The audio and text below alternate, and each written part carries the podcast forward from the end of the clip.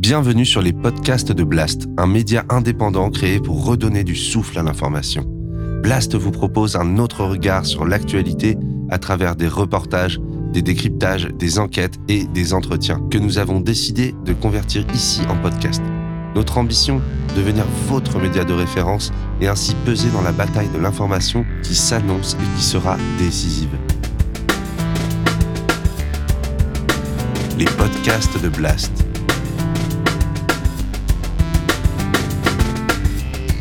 L'écologie avec Paloma Moritz.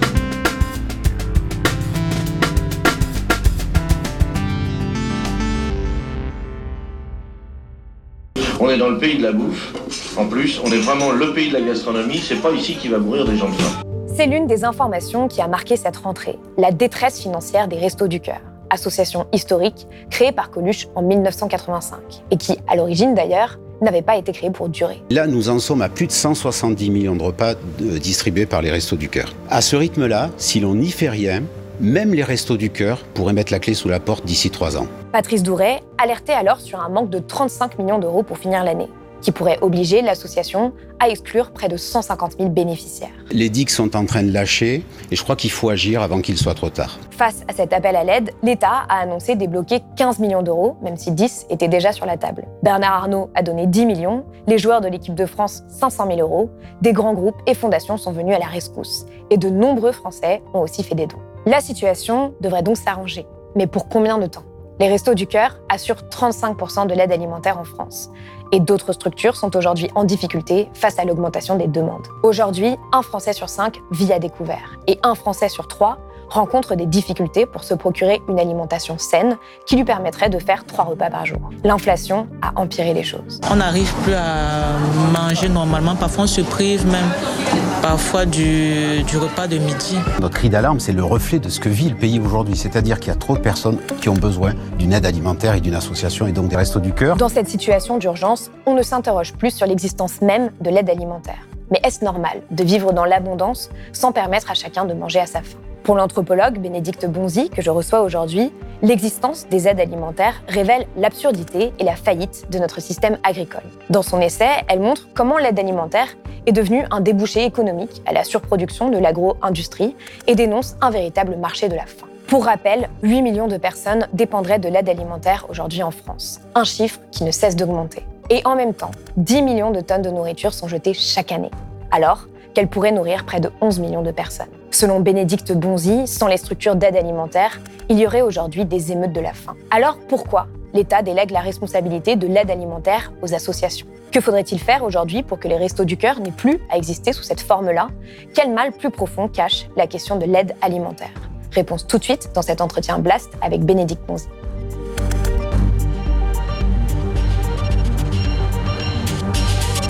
Bénédicte Bonzi, bonjour. Bonjour. Merci d'être venue sur le plateau de Blast. Alors, euh, vous êtes docteur en anthropologie sociale, chercheuse associée au laboratoire d'anthropologie des institutions et des organisations sociales, et vous avez publié en mars 2023 La France qui a faim aux éditions du Seuil. Euh, c'est un livre qui propose de penser euh, autrement l'aide alimentaire, d'essayer de la relier au choix de la politique alimentaire et ses conséquences sur les humains et sur notre environnement. Vous avez mené pour cela une recherche-action. Vous vous êtes immergé pendant cinq ans au sein des Restes du Cœur aux côtés des bénévoles, surtout en Seine-Saint-Denis. Et au début de votre livre, vous écrivez la première chose qui permet l'aide alimentaire, c'est le maintien de la paix sociale. Donner de la nourriture ne permet pas en France de lutter contre la pauvreté. Cela permet qu'il n'y ait pas d'émeute de la faim. Alors, ma première question est simple. Qu'est-ce que cache l'aide alimentaire pour vous aujourd'hui? Alors, je ne sais pas si elle cache autant de choses que ce, que, euh, ce qui est devenu invisible à nos yeux, tellement on s'est habitué à sa présence. Mmh. Donc, il y a une réalité qui est autre entre l'image qu'on peut avoir euh, de ce qu'on connaît des restos du cœur, le concert des enfoirés, les collectes alimentaires des supermarchés, et le quotidien de bénévoles et de personnes qui ont recours à ces aides, euh, qui vient nous dire que notre système alimentaire en France aujourd'hui, il dysfonctionne complètement. Il dysfonctionne dès le premier maillon, si on parle encore de chaîne, avec euh, la problématique que peuvent connaître tous les agriculteurs qui n'arrivent pas à vivre dignement de leur production. Et puis, un autre bout de la chaîne où finalement tout un tas de personnes ne peuvent pas se nourrir par eux-mêmes. Et puis, au milieu, on a beaucoup d'insatisfaction que ce soit au niveau de la transformation alimentaire, la distribution alimentaire pour les gens qui travaillent tout le système agro-industriel, ou que ce soit pour les mangeurs qui peuvent plus manger ce qu'ils désirent manger. Et ce, qu'on réalise en lisant euh, votre livre, c'est que d'une certaine manière, l'aide alimentaire aujourd'hui euh, consiste euh, plus ou moins à mettre une sorte de pansement sur une plaie béante. vous parlez notamment de violence alimentaire. Est-ce que vous pouvez expliquer ce que vous entendez par là? J'ai eu besoin en fait de poser ces deux mots côte à côte, et c'est un mot extrêmement fort de parler de violence et d'en parler à côté de l'alimentation. Mais pour moi, dans ce que je vivais au sein des distributions alimentaires et tout particulièrement des maraudes, les distributions de repas chauds euh, la nuit, c'était de la violence. Je savais qu'elle était présente et euh, il fallait pouvoir la décrire finement. C'était le rôle d'une recherche et de l'anthropologue.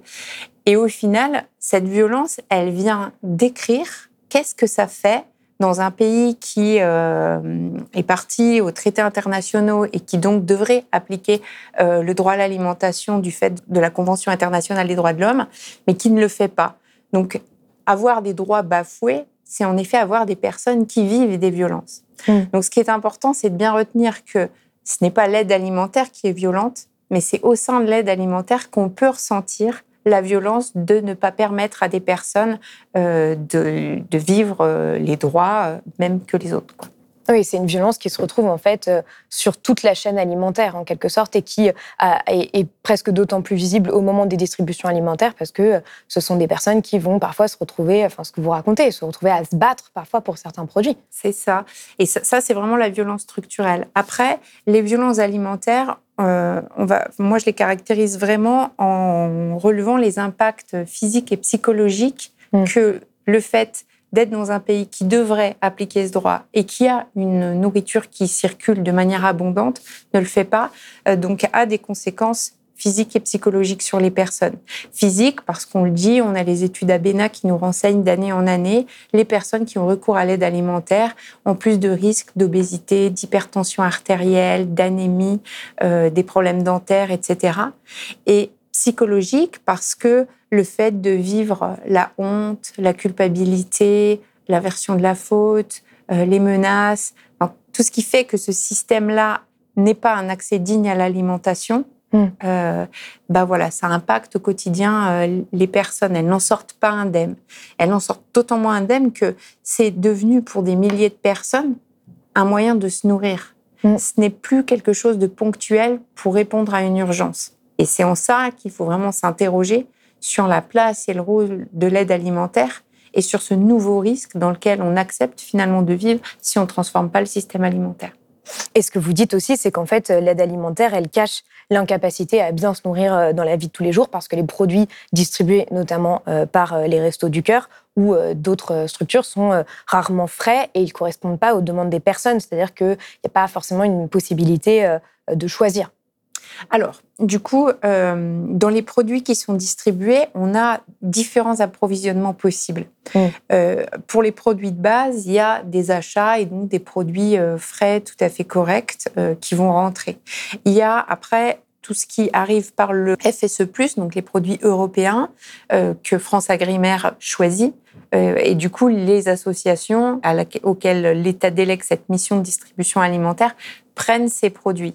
Et ça, c'est des appels d'offres qui sont faits au niveau européen, donc des produits de l'agro-industrie qui ne sont mm. pas nécessairement de la qualité ou que choisirait une association s'il y avait la main là-dessus. Euh, et puis, il y a après tout ce qui est dons, récupération. Et tous ces produits, en fait, de dons, de récupération, de ramasse, euh, prennent une place de plus en plus importante puisqu'il y a de plus en plus de personnes et pas plus de budget. Mm. Donc, on a besoin de ces produits. Et c'est dans ces produits-là qu'on va retrouver, en effet, euh, des produits d'une qualité insuffisante parce que eh ben, les, supermarchés, notamment, vont euh, et sont encouragés via la loi de lutte contre le gaspillage alimentaire, la loi Garot, à donner tous ces produits qu'ils ne peuvent pas vendre. Mais via cette même loi, ils ont été autorisés à les vendre un peu plus longtemps. Donc, mm. quand ils les donnent, comparé à quand ils les donnaient avant 2016, les produits sont plus du tout vendables. Oui. Et c'est ça qui pose problème, c'est que on n'a pas le produit que vous et moi on aurait la possibilité de choisir, mais on a des produits invendable. Et on dit à celui qui le récupère, ben ça c'est suffisant pour toi, alors mmh. que finalement euh, d'autres n'en ont pas voulu. Et ce que vous dites d'ailleurs, c'est que justement, euh, il y a des personnes euh, qui parfois rebalancent les paquets de gâteaux périmés en disant pour qui vous me prenez Je suis pas un chien et je vais pas manger des produits périmés. Oui, ça, ça il y a une question de dignité. Ça, ça m'est arrivé et en, fait, ça c'est ces gens battants qui peuvent rejeter quelque chose qui ne fera pas corps avec eux. Et ben pour cela, finalement, on peut se dire ah bien, euh, ils vont s'en sortir. Hmm. Ils vont s'en sortir, ils ont la niaque, ils peuvent encore choisir comment s'alimenter. Et c'est en ça qu'on voit que la nourriture, elle est très importante et euh, le choix qu'on peut y mettre aussi est important. Euh, il y, a, des messages qui sont véhiculés. Quand ce jeune homme, il me jette ce paquet de gâteaux à, hmm. la figure, en fait, bah oui, il vient remettre en, en question la manière dont ça se passe et il vient se replacer dans la société comme quelqu'un qui a droit à mieux. Et de ce fait-là, eh bien, il n'a pas perdu euh, son droit et cette dignité-là. Oui, parce que finalement, ce qu'on a tendance à oublier, c'est que l'aide alimentaire est un moyen de lutter contre la pauvreté, mais ce n'est pas une fin en soi. C'est voilà, c'est le moyen le plus important et ça, ça nous était dit par notre responsable avant le départ de chaque maraude, c'est de serrer la main, c'est de dire bonjour, c'est de passer du temps avec les personnes. Et là, c'est vrai que pendant la crise sanitaire, mm. toutes les voilà le fait ah non, faut plus serrer la main, ah non, faut faut plus parler en direct. Mais je pense que c'était des moments extrêmement durs et pour les bénévoles et pour les personnes euh, auxquelles on s'adressait parce qu'en fait, c'est ce premier besoin, ce, ce lien social qui, euh, qui grâce au don, en fait, de temps, euh, existe et permet à tout un tas de personnes de tenir et de se rendre compte qu'elles sont importantes et qu'on ne les laissera pas tomber. Donc c'est vraiment ce moment-là, à travers le don et le rôle des bénévoles, de se positionner euh, contre l'abandon de l'État de tout un tas de personnes.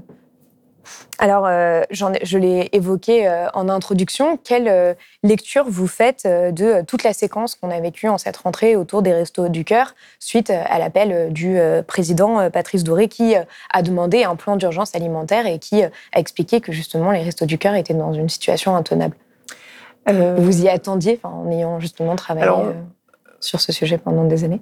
Alors, je m'y attendais, je sais pas. Ce que je sais, c'est que ça vient nous, nous montrer que le système alimentaire, il est défaillant et que la réponse, solution qui est apportée via l'aide alimentaire, elle ne permet pas de lutter contre la cause qui est liée à un système capitaliste et que du coup, cette intensité dans laquelle on est pris aujourd'hui au niveau du capitalisme fait que, bah oui, pour qu'il y ait des plus en plus riches, faut qu'il y ait des plus en plus pauvres. Et donc, on creuse les écarts. Et les structures qui sont là pour lutter contre la pauvreté, évidemment, elles ont de plus en plus de mal à le faire. Ce que j'entends dans le message des Restos du Cœur et qui me rend euh, profondément triste, c'est que euh, quand un héros vient demander de l'aide, c'est vraiment que la situation est dramatique et catastrophique. Et la tristesse, elle vient du fait que euh, et il l'a très bien dit dans son intervention, euh, c'est pas faute d'avoir euh, demandé des renforts plus tôt. Mm. C'est pas faute d'avoir signalé que c'était intenable. Nous avons alerté sur cette situation déjà depuis plusieurs mois, le gouvernement et notamment la première ministre et le président de la République. Et aujourd'hui, nous ne sommes pas suffisamment entendus. Je dirais même peut-être pas suffisamment pris au sérieux. À chaque fois, si on n'utilise pas le cinquième pouvoir que sont les médias, mais en fait, on n'est pas entendu. Au contraire, on demande un énième rapport pour voir si on distribuera ou si on donnera euh, la moitié de ce qui a été demandé pour les, par les structures. Donc, on est dans un, dans un milieu au niveau de, des questions d'aide alimentaire où on est face à la précarité, mais les organisations qui y répondent, elles sont précaires. Mmh. Elles sont précaires économiquement parlant, on le voit. Même une institution comme les Restos du Cœur, avec les donations qu'ils peuvent avoir, etc., peuvent être fragiles. On le voit au niveau avec des bénévoles. Avec un budget de 200 millions euh, d'euros par an, quoi, ce qui n'est pas rien. Non, non, c'est énorme. Hum. Et on le voit avec les bénévoles.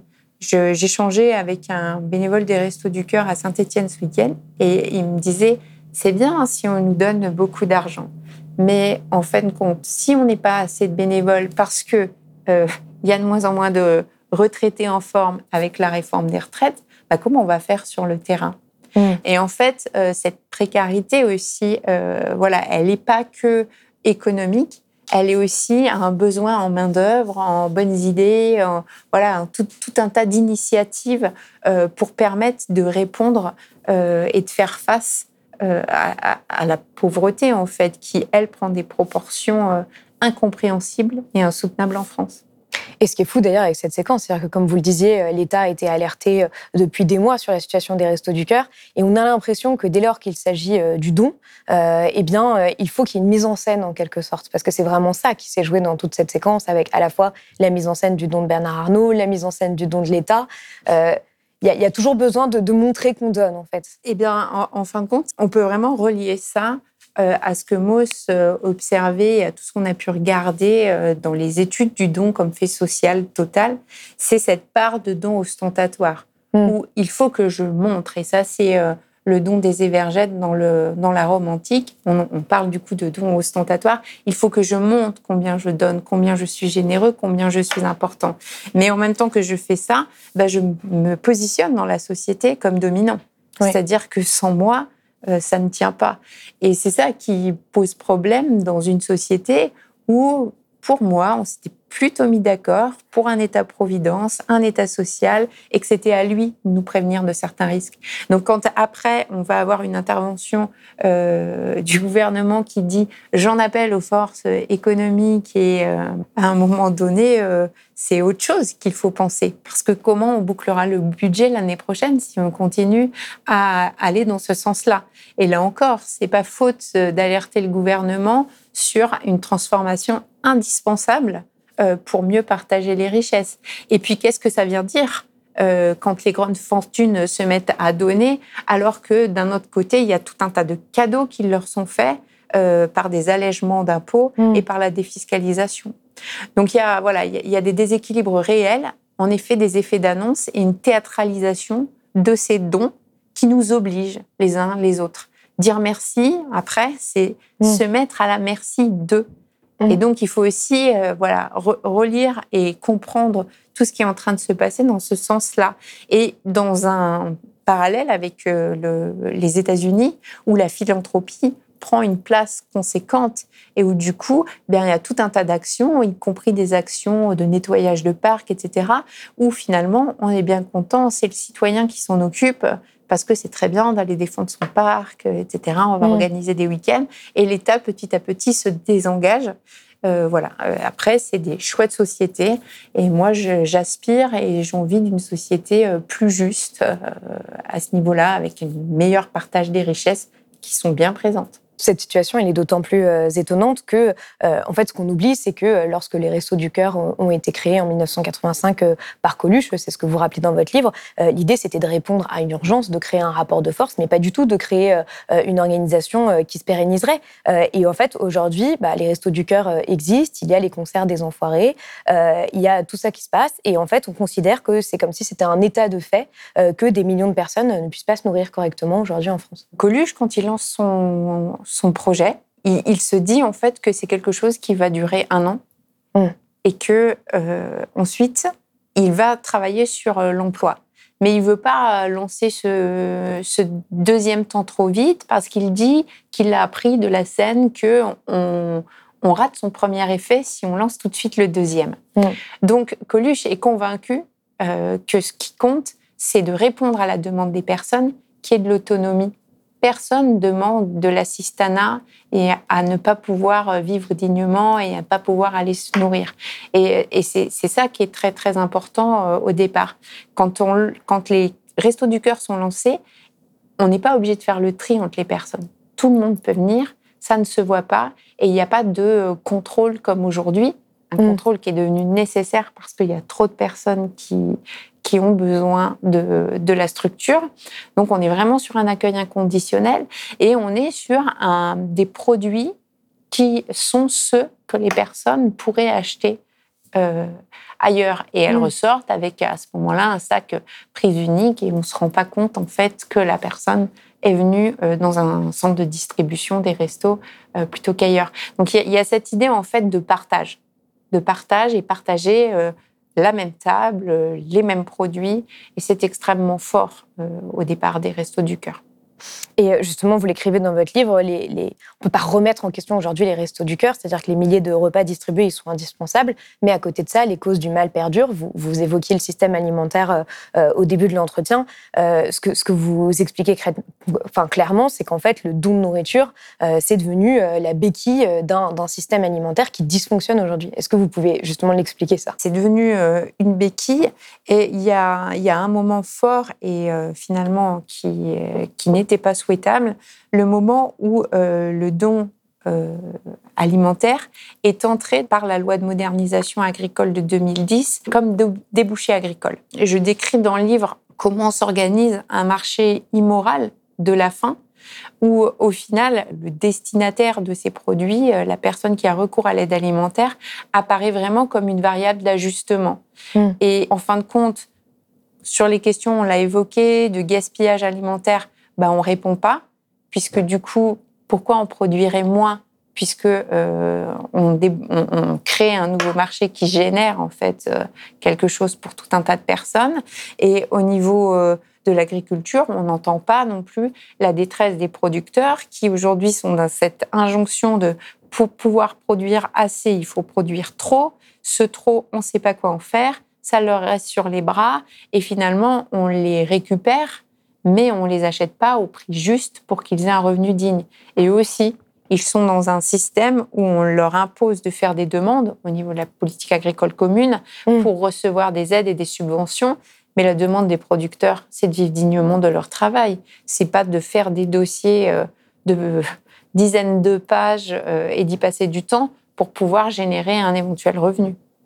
Oui, et d'ailleurs, c'est ce que c'est ce que vous soulignez, c'est-à-dire que euh, finalement l'aide alimentaire est devenue un peu la poubelle de euh, la grande distribution et qu'à côté de ça, euh, on a des agriculteurs qui sont dans la pauvreté, qui n'arrivent pas à vivre bien de leur travail. Et en plus, on a un système agricole qui contribue au désastre écologique. Donc, on a un peu l'impression qu'on est dans une sorte de cercle vicieux infini. Quoi. On a tous les warnings qui nous disent Waouh, le système alimentaire, il est défaillant, il faut mmh. resocialiser l'alimentation.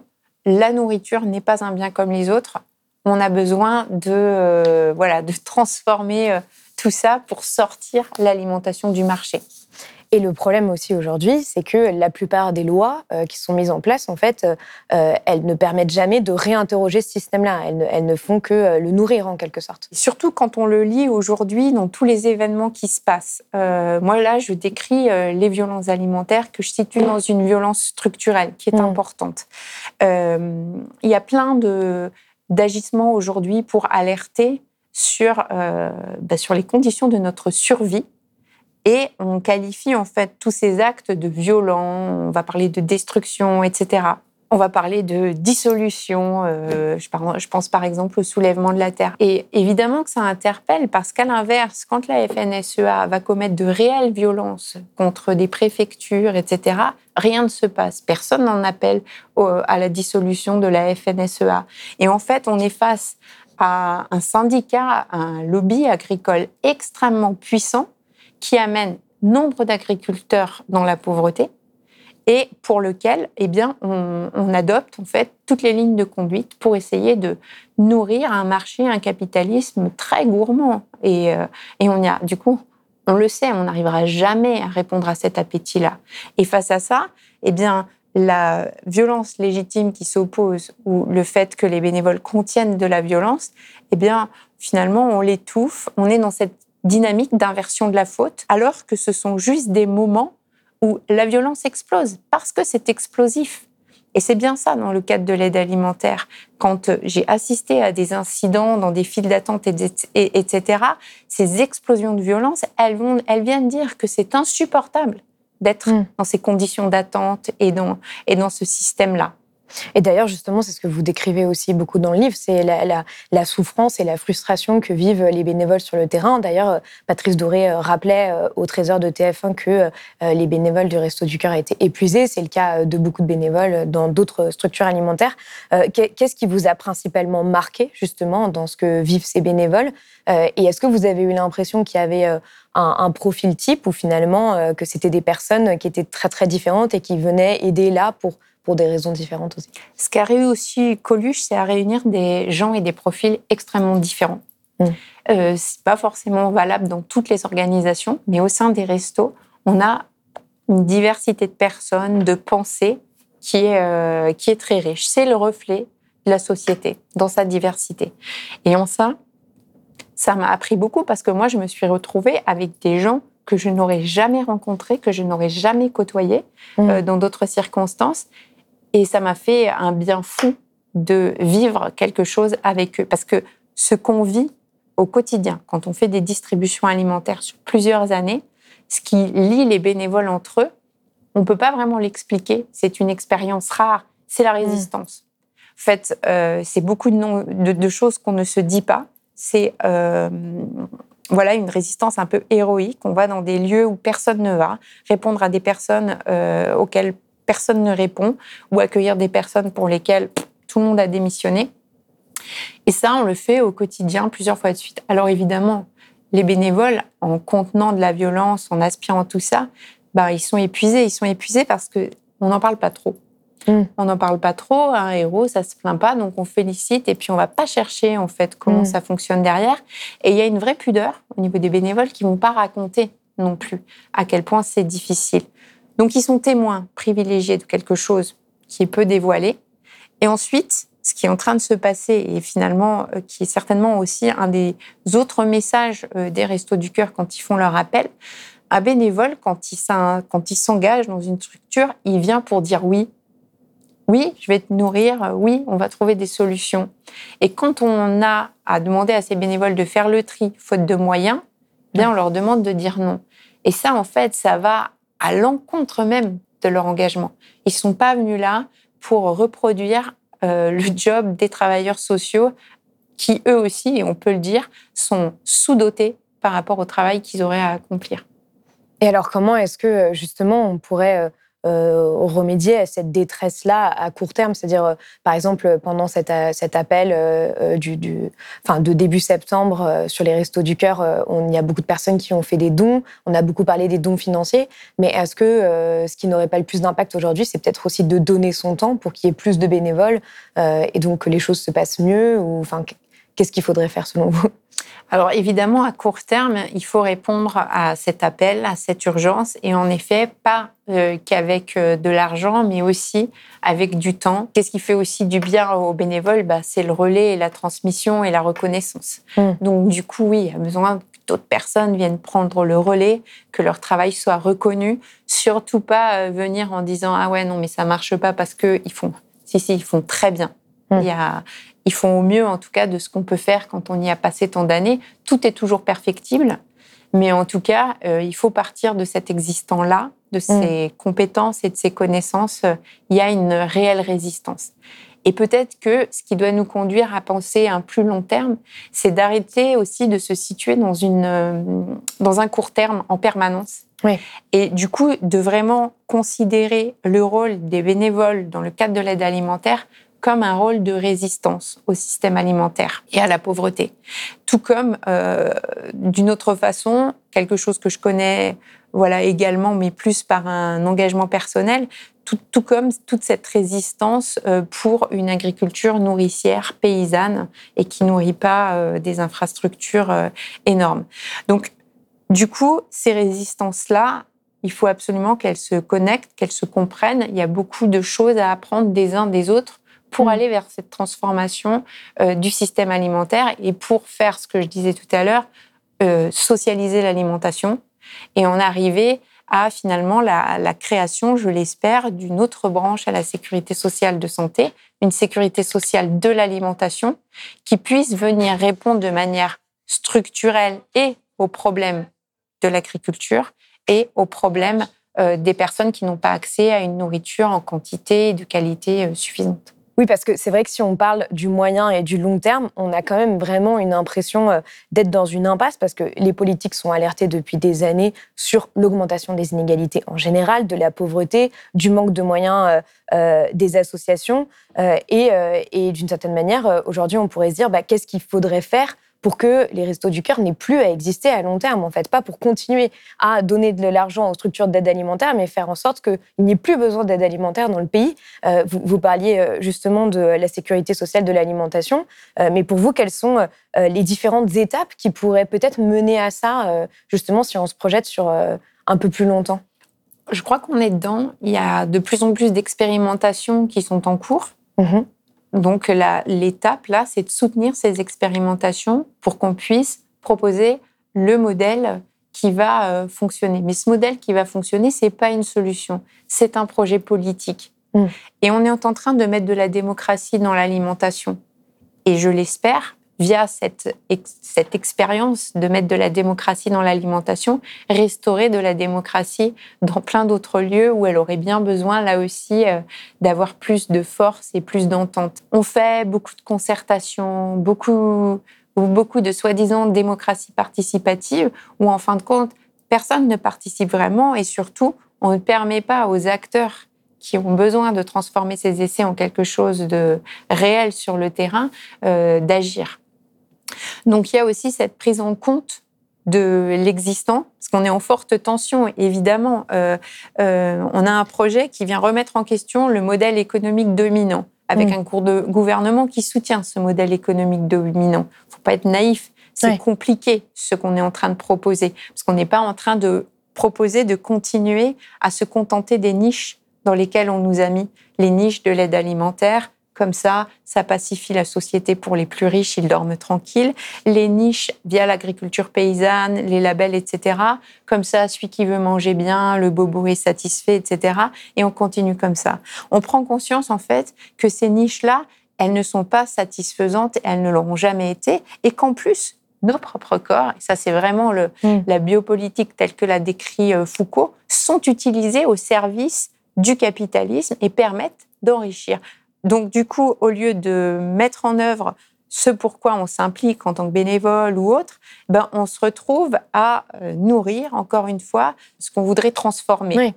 Donc, il y, a bien à un moment donné l'importance que ces résistances puissent être euh, cesser d'être des résistances, mais deviennent une façon d'agir et de réagir. un système, en fait. Et je l'ai compris vraiment grâce à, euh, j'ai rencontré il y a quelques jours des personnes de la Ligue des droits de l'homme euh, qui me faisaient un retour sur le, sur le livre et qui me disaient Ah, c'est marrant, j'avais complètement oublié euh, la campagne de Coluche, comment il avait motivé des gens, euh, son, interpellation pour les, voilà, pour réunir des abstentionnistes. Je prends les voix des abstentionnistes. Personne ne les a jamais eus. Moi, je fais acte de civisme pour ces gens-là. C'est-à-dire que les mecs que je réclame, à, qui je réclame de voter pour moi, n'ont jamais voté. C'est-à-dire tout le monde les prend pour euh, rien, quoi. Et simplement, ce que je leur propose, c'est de renvoyer le compliment aux hommes politiques. Et en effet, moi, je ne l'avais pas forcément lu comme ça, parce que euh, oui, il y, a, euh, y a en fait tellement de personnes, en réalité, qui sont pleines de bon sens, de générosité, qui partagent le, le don de Bernard Arnault il va aider. Aujourd'hui, euh, ça représente, je pense, euh, un repas pour chaque personne euh, qui, qui a besoin de voilà d'être nourrie au quotidien.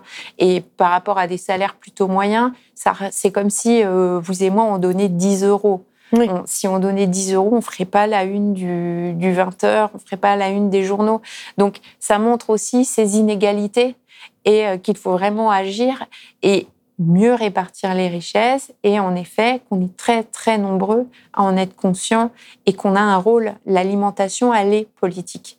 Et en fait, euh, on a un vrai levier à exercer les uns les autres en ne se trompant pas dans les choix qu'on peut faire. Et on, nous on, essaye de beaucoup nous convaincre que on a le choix dans notre porte-monnaie en allant acheter tel ou tel produit. Ouais, ben, on a aussi un autre choix politique à faire. Si on continue avec ce gouvernement-là, on transformera jamais euh, le, système alimentaire et on sera toujours en train de nourrir euh, des ventres euh, affamés. Mais donc justement, vous, vous décrivez euh, la sécurité sociale de l'alimentation comme une mesure un peu basculante qui pourrait euh, euh, vraiment faire changer les choses et à la fois transformer le secteur agricole et, permettre une autre alimentation. Est-ce que vous pouvez expliquer concrètement à, quoi ça ressemblerait une sécurité sociale de l'alimentation? C'est une proposition en fait qui s'appuie sur le projet tel qu'il avait été conçu, en, tel qu'il a été mis en œuvre en 1946 avant qu'on ne retire, avant que le patronat rentre euh, dans le, système de sécurité sociale de santé. Donc, on a trois piliers. On a l'universalité, ça veut dire que tout le monde y a droit, On n'est Mhm. pas en train de faire du tri. Euh, la proposition qui a été faite, c'est de doter chaque euh, personne qui vit sur le territoire français de 150 euros par mois, 100, Mhm. 150. Aujourd'hui, avec l'inflation, ça semble difficile d'aller au-deçà de 150 pour aussi permettre une alimentation équilibrée. Il y a euh, comme deuxième pilier euh, le conventionnement. C'est là vraiment où euh, la démocratie est mise en œuvre, c'est-à-dire qu'on réunit des collectifs de citoyens pour décider de leur alimentation Mhm. et de décider comment elle doit être produite, comment elle doit être vendue. Ça veut dire que tous ces métiers où les personnes sont en souffrance, on réfléchit et on travaille avec elles Mm. aussi pour qu'elles puissent dire ben moi je veux bien continuer mais c'est comme ça peut-être qu'il faudrait travailler pour que euh, les choses soient mieux pour moi. Donc il y a dans cette resocialisation de l'alimentation, c'est aussi une resocialisation des espaces de transformation dans toute cette euh, gouvernance-là. Et il y a enfin la cotisation, la cotisation qui euh, permet en fait de prélever sur les salaires, à voir selon quelle part. C'est vraiment la, la partie du projet qui aujourd'hui nécessite d'être musclée. Mhm. Mais pourquoi une cotisation et pas une taxe ou un impôt? Ben Pour qu'on garde dans les différentes caisses la main euh, sur, euh, sur sur cette socialisation de l'alimentation et qu'on ne vive pas les mêmes choses qu'on a vécues au niveau de la santé et que d'autres puissent prendre le pouvoir et décider d'abonder dans les caisses ou pas. Donc euh, voilà, pour, voilà comment ça fonctionne. Euh, Et, juste quand vous parlez de conventionnement, c'est-à-dire que l'idée, ce serait euh, potentiellement de faire en sorte que les 150 euros euh, que chacun aurait à dépenser pour son alimentation puissent aller plutôt vers une agriculture qui va être respectueuse du vivant, qui va être bio, etc. alors c'est- c'est ou- c'est là qu'apparaît la démocratie. D'accord. et l'éducation populaire. Mhm. Euh, on a vu ce qui se passait pendant les euh, conventions du climat. La Convention citoyenne pour le climat, oui, qui avait, euh, donc, enfin, où 150 citoyens tirés au sort avaient proposé 149 propositions. Et d'ailleurs, ils avaient proposé des chèques alimentation durable. pour, pour les ménages les plus démunis, pour- Exactement. pour, acheter Donc, du bio. on voit en fait que les personnes, quand elles ont le bon niveau d'information, elles font les bons choix. Mm. Mieux que des experts grassement payés. Ah c'est oui, important de le souligner. Donc, du coup, euh, on est assez confiant sur le fait que les personnes réunies vont conventionner des produits qui sont euh, en accord avec, euh, avec tout un tas de valeurs euh, qui appartiennent, comme je le déclinais tout à l'heure, dans le droit à l'alimentation. Donc, le, le fait de respecter la dignité des personnes, mais aussi l'agriculture durable. Mais on ne peut pas le décider à leur place. Moi, aujourd'hui, j'aurais l'impression d'aller à l'encontre de la Oui. démocratie euh, que j'ai envie de restaurer si je venais dire ah bah oui ce sera tel tel produit je sais pas mais Mm. par contre ce que je sais c'est que je fais profondément confiance aux personnes pour faire les bons choix et que je suis tout à fait capable dans un cadre démocratique d'accepter les choix qu'ils feront Et comment est-ce que ça se déciderait, du coup, ce conventionnement? C'est-à-dire, euh, ce serait avec des personnes tirées au sort et des professionnels du secteur euh, Enfin, com- comment est-ce que le débat pourrait s'organiser entre pour, Pour le décider moment, justement voilà, c'est une représentativité euh, des personnes avec justement pas trop de tel tel secteur pour euh, Donc d'avoir plutôt à- à des citoyens pour décider qui seraient potentiellement tirés des- au sort ou oui pas les alors ça c'est pareil euh, c'est pas encore décidé oui, voilà Ouais. Du, du coup, il y a différents. Et c'est pour ça que les expérimentations sont importantes. On peut Mm. pas, on peut pas aller aussi vite que le voudrait la machine de euh, production de solutions. Oui. On n'est pas dans cette production de solutions. Si moi je dis ah oui, il faut faire comme ça. En tout cas, ce que je sais, c'est qu'il faut expérimenter. Peut-être le tirage au sort, peut-être la construction euh, d'un autre d'un autre collectif un peu équilibré. Et puis après, observer, regarder. Le rôle du chercheur, c'est ça aussi, pour analyser en fait quel est le meilleur fonctionnement euh, pour, euh, pour chaque territoire. Parce que Mm. c'est ça aussi. L'alimentation, elle vient aussi euh, donner toute. euh, elle permet d'exprimer toute la richesse d'un territoire. On mange pas pareil ici ou là. Et, euh, et donc, on a toutes ces questions très concrètes à se poser Mm. euh, pour arriver à trouver euh, comment tout ça peut fonctionner et s'organiser. Mais c'est une très belle aventure. Vous, vous avez participé d'ailleurs justement à des expérimentations en cours sur cette sécurité sociale de On les l'alimentation. suit, elles sont Ouais, toutes les nouvelles, suivez, les oui. expérimentations. La plus avancée, on pourrait dire que c'est Montpellier. Au niveau de l'expérimentation de caisse, Mais voilà, ça, Et qu'est-ce qu'elle donne pour le moment On n'a pas deux ans de recul. Elle montre euh, pour. Euh, C'est-à-dire qu'il y, a des personnes qui ont aujourd'hui à Montpellier une sécurité sociale de l'alimentation. Oui, il y a un collectif de 400 mm. personnes qui vivent ça. Mais pour le moment, on ne peut pas. Comme les expérimentations qu'il y a pu avoir sur le revenu de base. Ou... Euh, Exactement, mm. on ne peut pas tirer des résultats parce que l'expérimentation est en cours. Il faut avoir la patience d'attendre mm. et de se dire que que en plus ça va être mis en lumière avec les expérimentations qui vont avoir lieu dans d'autres territoires. Euh, en attendant justement la mise en place de ces expérimentations, de propositions euh, un, peu plus concrètes qui potentiellement pourraient faire l'objet de propositions de loi, euh, qu'est-ce que vous pensez de justement de, de, cette idée d'un chèque alimentaire pour les plus démunis, parce que le gouvernement en parle depuis 2020, potentiellement il serait peut-être appliqué dans les jours à venir, enfin pendant ce mois-ci, mais c'est c'est pas tout à fait clair. Euh, peut-être aussi proposé en Seine-Saint-Denis. Euh, est-ce que vous avez l'impression que ça peut être aussi une mesure qui peut aider d'avoir justement des chèques alimentation pour les personnes les plus démunies pour qu'elles puissent mieux se nourrir? La première chose, c'est que euh, les personnes qui ont besoin voilà, d'aide pour s'alimenter ben, seraient les mieux placées pour répondre. Et moi, je ne vais surtout pas dire qu'il mmh. faudrait mieux ci ou pas ça. Euh, si elles ont besoin et qu'il y a une proposition. Non, mais d'après ce que vous avez observé sur le terrain. Et euh, voilà. Euh, après, ce que j'ai entendu aussi, c'est que les personnes en ont ras-le-bol de cette multiplicité de chèques. Oui. C'est-à-dire que ça leur donne pas du tout l'impression d'être d'être une personne comme les autres, un chèque pour l'énergie, un chèque pour l'alimentation, un chèque pour la rentrée, un chèque pour les vacances. Et, puis aussi, il faut faire toutes les démarches euh, auprès de la caisse d'allocation familiale, euh, être éligible. Et du coup, ça exclut aussi tout un tas de personnes. On parle de la Seine-Saint-Denis, il y a tout un tas de personnes qui euh, sont sous les sous les, sous les radars. On est sur un territoire qui accueille beaucoup de personnes mmh. sans papier. Et euh, du coup, comment on fait pour ces personnes-là, euh, voilà, qui ont besoin de se nourrir, qui sont des familles où il y a des enfants? Euh, donc, ça peut être un test, ça peut permettre de tester certaines choses, pourquoi pas. Il y a, d'autres territoires qui ont fait le choix plus de donner des, des, monnaies en monnaie locale, en fait. Tout ce qui peut, en fait, nourrir et servir des expériences où la démocratie est au cœur du projet, c'est super toutes les expérimentations où en fait la question de la démocratie, elle est un peu, elle est un peu ignorée et on est sur de la citana, eh bien on se rend compte que euh, finalement c'est peut-être de l'argent indispensable, mais on pourrait peut-être mieux l'utiliser.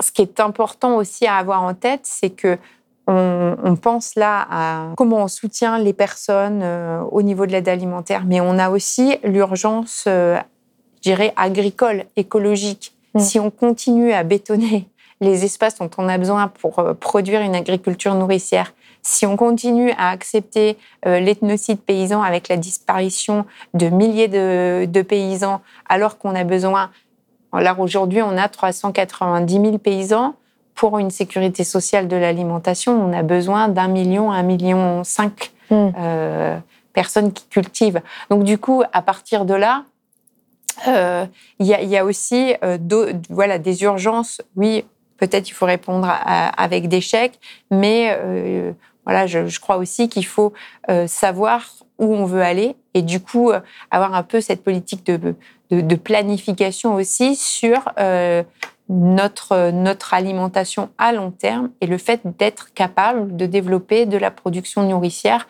aux alentours de chaque territoire, puisque on le voit, hein, que ce soit via la, la crise euh, géopolitique qu'on traverse ou la crise climatique. Je ne sais même pas s'il faut parler de crise en fait pour dire tout ça, mais en, tout cas avec. Oui, parce qu'il n'y aura pas de retour à la normale, en tout cas sur la crise climatique. Ouais. Du, coup, euh, voilà, il faut absolument euh, être très vigilant et parce que, en effet, les premiers impactés sont les personnes les plus précaires. Oui, et c'est ce dont on s'est rendu compte d'ailleurs pendant la pandémie, euh, notamment par exemple sur le fait que l'île de France avait une autonomie alimentaire de trois jours, ce qui est absolument rien du tout. Donc on réalise notre vulnérabilité aujourd'hui.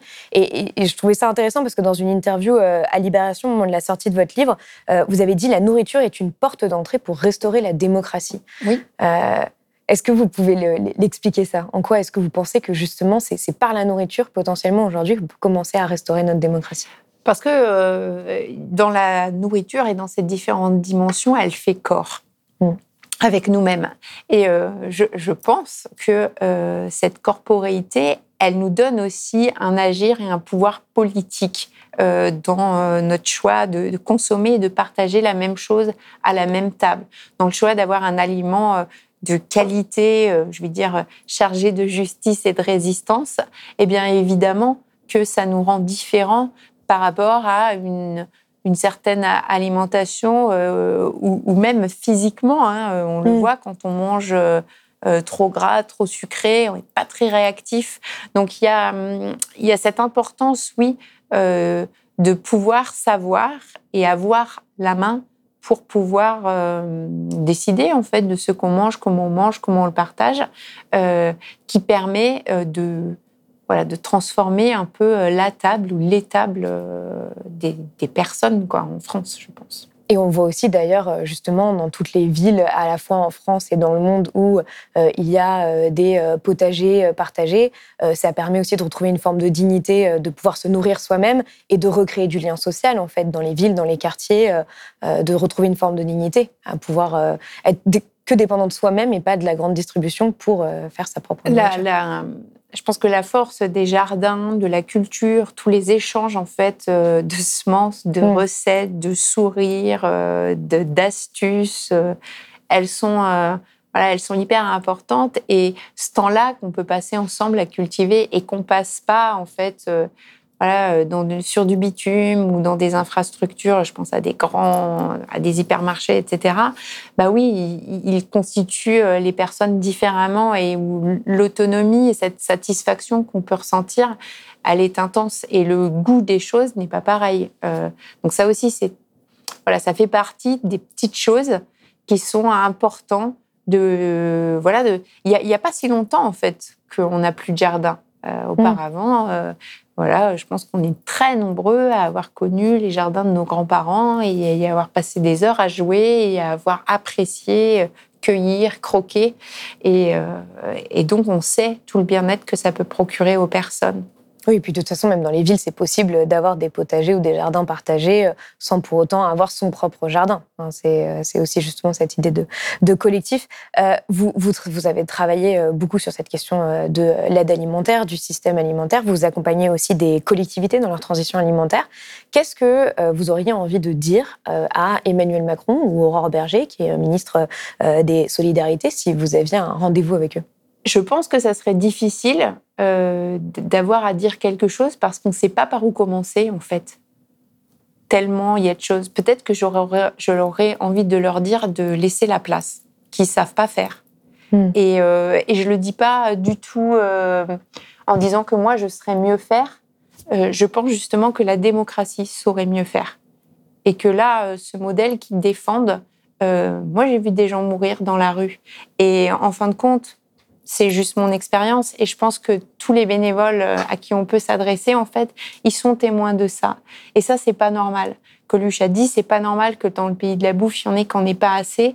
Donc, quand on sait pas faire, ben, on laisse la place à ceux qui savent faire. Il faut arrêter, en fait, de, d'étouffer toutes les initiatives, que ce soit pour euh, la survie des personnes ou que ce soit pour le maintien d'une agriculture paysanne.